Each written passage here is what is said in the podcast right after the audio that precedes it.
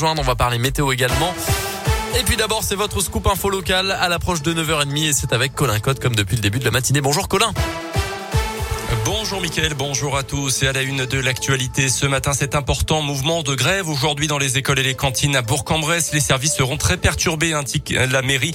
L'accueil des enfants est difficile, voire carrément impossible dans les garderies ce matin et puis ce soir également, ainsi que dans les services de restauration. L'intersyndicale dénonce la dégradation des conditions de travail des agents. Toutes les informations sont sur radioscoop.com.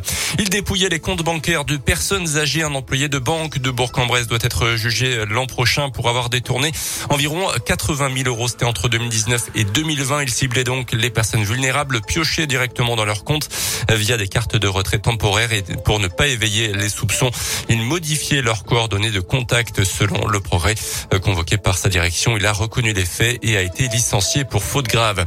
Le confinement de non-vaccinés comme en Autriche n'est pas nécessaire en France. Déclaration d'Emmanuel Macron ce matin dans une interview accordée au journal La Voix du Nord.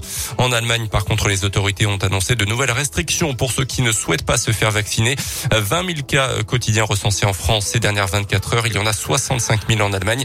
Le chef de l'État avait annoncé début novembre que le maintien du pass sanitaire pour les plus de 65 ans serait conditionné à partir du 15 décembre à l'injection d'une troisième dose de rappel dont pourront bénéficier les plus de 50 ans à partir de début décembre. En foot, une nouvelle belle victoire du FBBP hier soir en championnat. 3 buts 1 contre Chambly, c'était à Verchères, match avancé de la 14e journée de championnat. Une victoire qui met la pression sur les concurrents directs du club indinois à la Il joue ce soir à l'extérieur.